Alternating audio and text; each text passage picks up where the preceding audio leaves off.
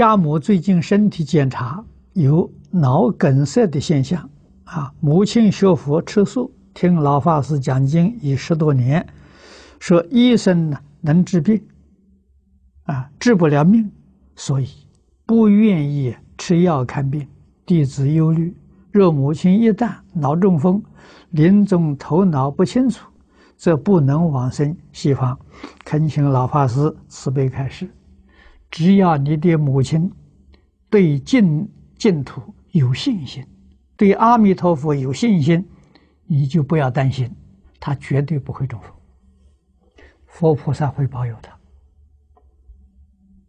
啊，所以有信心才行啊。啊！你要念佛，天天念佛，给你母亲回向，啊，这个就对了。啊，确确实实，医生只能医病，不能医命。啊，寿命到了，那可没办法。啊，真的，这一句佛号念得好，啊，一切都能放下，没有忧虑，没有牵挂。啊，心地清净，就能预知时至。如果是业障病，他的病就能好。